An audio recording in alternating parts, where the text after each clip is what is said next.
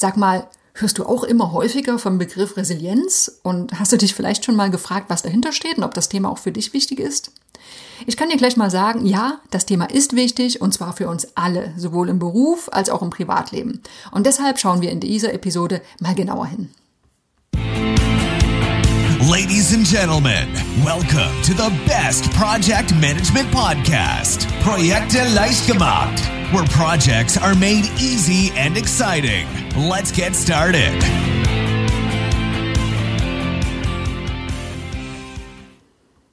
Hallo, hallo, hier ist Andrea vom Projekte leicht gemacht Podcast und das ist der Podcast für pragmatische Projektmanager und solche, die es werden wollen. Diese Episode, die entsteht in Zusammenarbeit mit dem Anti-Stress-Team und da bin ich auch dran beteiligt, weil mir dieses Thema einfach so sehr am Herzen liegt. Stressmanagement ist etwas, was jeder lernen sollte, was idealerweise schon in Schule und Studium vermittelt werden sollte, weil es ich will mal sagen, speziell in der heutigen Zeit auch immer wichtiger wird, wirklich mit den vielen Reizen so umzugehen, dass nicht die Gesundheit darunter leidet. Klar, alle denken im ersten Moment nur an Leistung, nur an das Berufliche, aber da ist eben wirklich ein ganz großer gesundheitlicher Aspekt mit drin. Falls dich das Thema Stressmanagement, äh, Gelassenheit, Leistung bringen, ohne auszubrennen, interessiert, dann empfehle ich dir den Anti-Stress-Podcast von meiner Kollegin der Lea, die wöchentlich Tipps, Strategien und vor allem ganz viel Mindset-Arbeit macht, um zu schauen, hey, wie geht das denn besser mit dem Stress? Und wie ist Stress vielleicht nicht nur was Negatives, sondern etwas, was mich auch befeuert und was mich antreiben kann? Wir bleiben so grob in diesem Kosmos, ich habe es schon angekündigt, und beschäftigen uns mit dem Thema Resilienz. Tolles Thema, klingt ein bisschen sperrig, ist aber eigentlich ein ganz einfaches Konzept. Was ist denn Resilienz? Ja, wir Menschen, wir reagieren unterschiedlich auf negative Einflüsse, die täglich auf uns einströmen. Ne?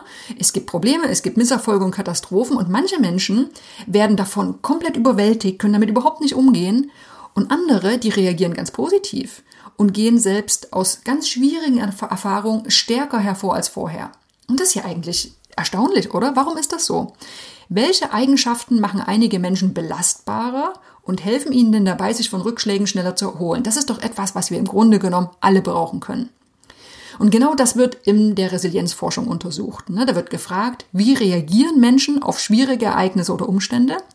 Warum haben bestimmte Menschen eine höhere Belastbarkeit? Und warum ziehen manche sogar stärker aus schwierigen Ereignissen oder Umständen?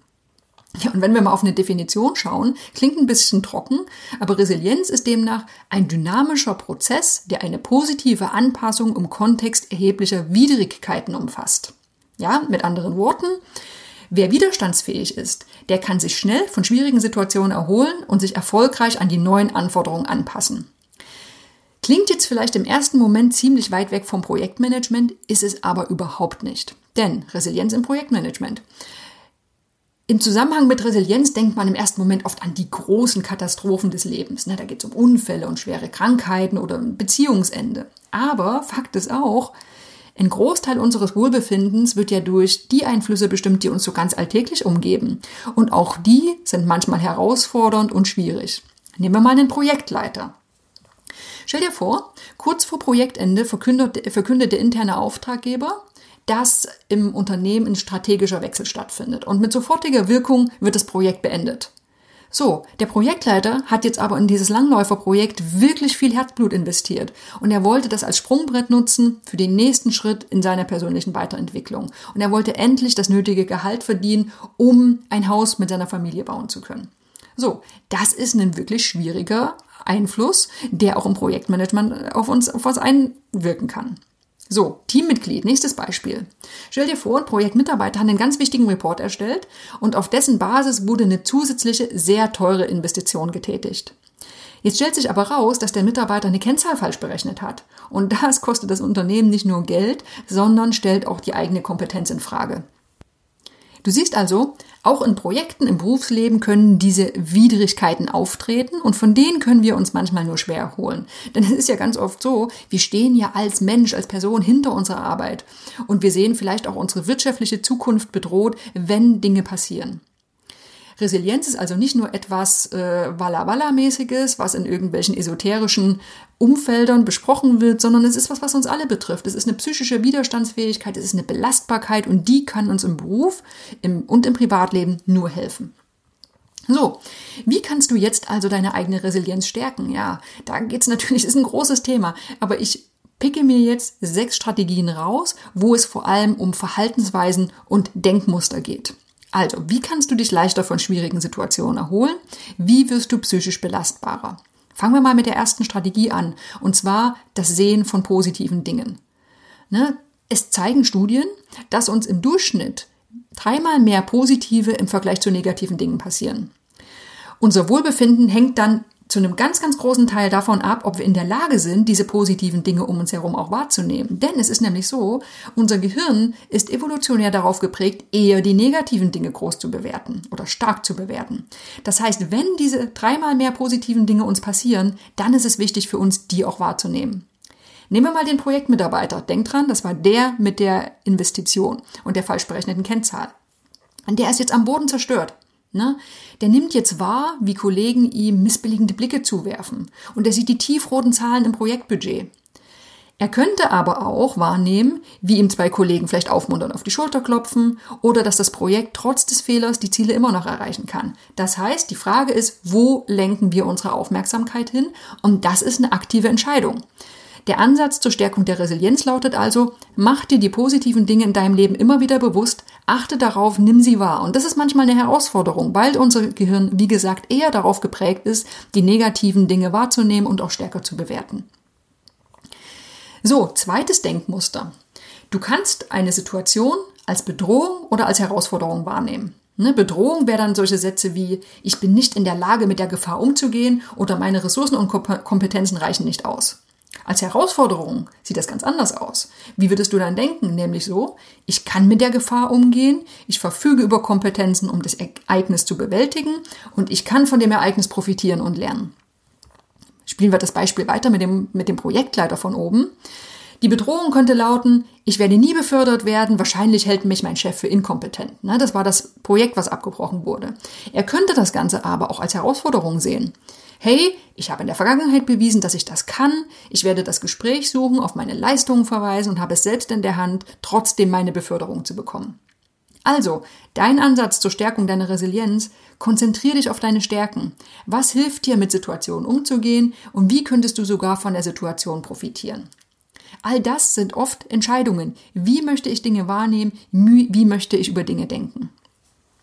Und das ist auch schon die nächste Strategie, nämlich das Gute im Schlechten finden. Ne, es dreht sich alles immer wieder um die persönliche Interpretation von Ereignissen. Die Grundidee ist hier, du bewertest ein belastendes Ereignis und schaust, schaust mal bewusst auf die positiven Auswirkungen. Zum Beispiel, ich habe gelernt, wer wirklich hinter mir steht.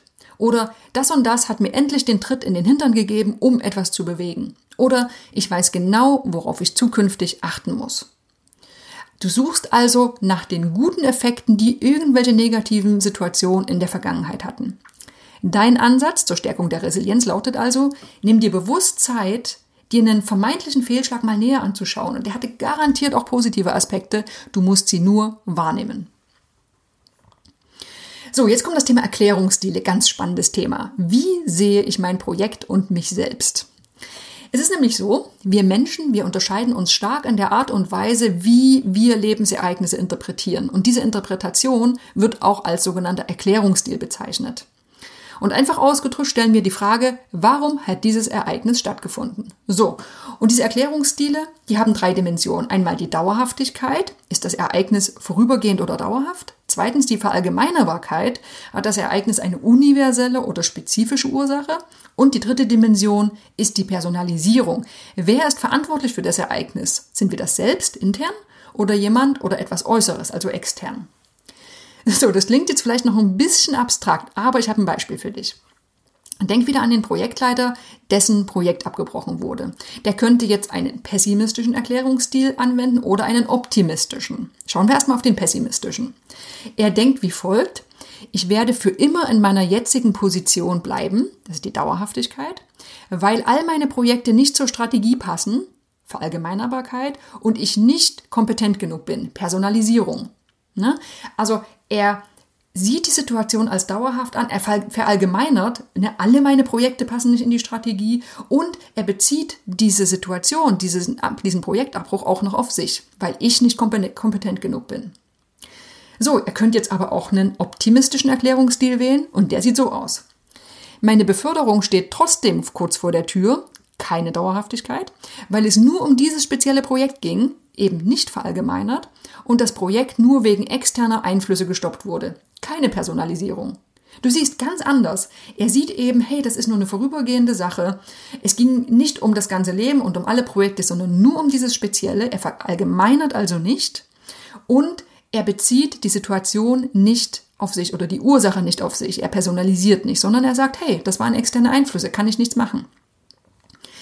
Also, dein Ansatz zur Stärkung deiner Resilienz, analysiere mal, wie deine Denkmuster aussehen. Ne? Falls du Negatives schnell als dauerhaft ansiehst und von dir verursacht, dann kann ein regelmäßiges Optimismustraining helfen.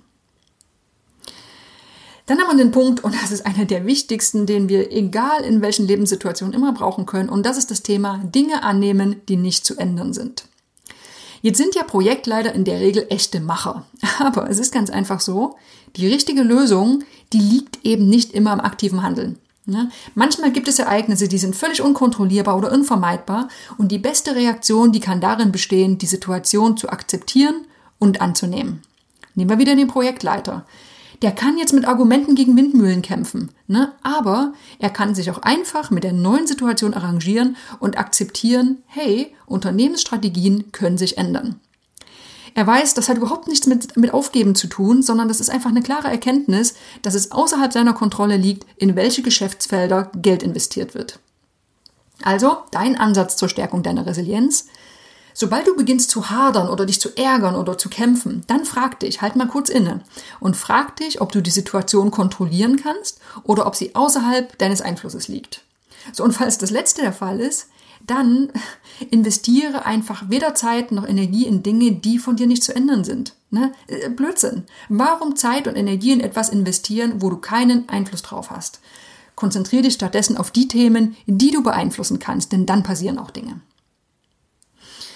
So, und dann haben wir die letzte Strategie und das ist das Thema Kontrolle vermeiden oder übermäßige Kontrolle vermeiden. Denn, das ist nämlich ganz seltsam, wir Menschen ticken manchmal etwas eigenartig. Sobald wir etwas nicht beeinflussen können, dann versuchen wir ganz starke Kontrolle auszuüben. Ne? Und dahinter steht die Angst, die Kontrolle komplett zu verlieren. Gehen wir mal wieder zurück zu diesem Projekt Mitarbeiter, zu dem Beispiel. Der Fehler, dass diese Kennzahl falsch berechnet wurde, das macht jetzt diesen Mitarbeiter massiv zu schaffen. Ne, vielleicht neigt er ohnehin schon zum Grübeln und hat er wirklich Angst, sein Missgeschick könnte sich wiederholen. Was macht er jetzt? Er kontrolliert von nun an seine Arbeit nicht nur zweimal, sondern nochmal und nochmal und nochmal, bevor er etwas an Kollegen weitergibt. Was ist das Ergebnis? Seine Produktivität, die sinkt enorm. Und sein Wohlbefinden, ja, das ist jetzt auch nicht gerade besonders groß. Also, es werden ihm immer stärker seine eigenen Grenzen bewusst und das erhöht sein Kontrollbedürfnis dann noch weiter. Schlechter Teufelskreis. Was ist hier dein Ansatz zur Stärkung der Resilienz?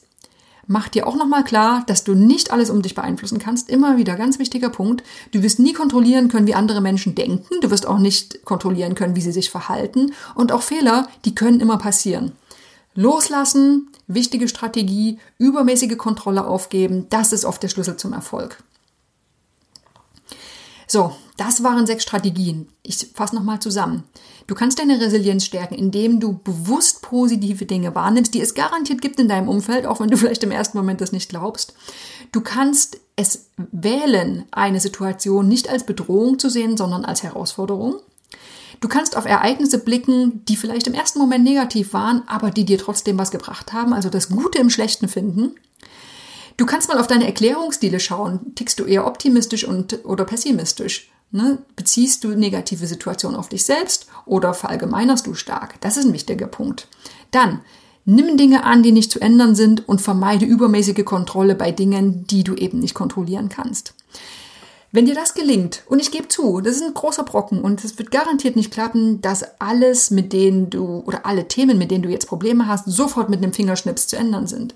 Aber wenn es dir gelingt, in kleinen Schritten mal anders über Situationen zu denken, dann steigerst du nach und nach deine Resilienz, deine psychische Belastbarkeit und das führt dazu, dass deine Stressreaktionen geringer ausfallen und dass du in schwierigen Situationen einfach gelassener und ruhiger bleibst.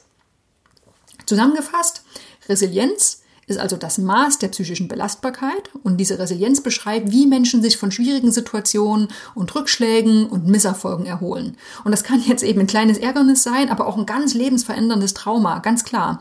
Aber wir alle können davon profitieren, mit der Veränderung von, von Denk- und Verhaltensweisen resilienter zu werden.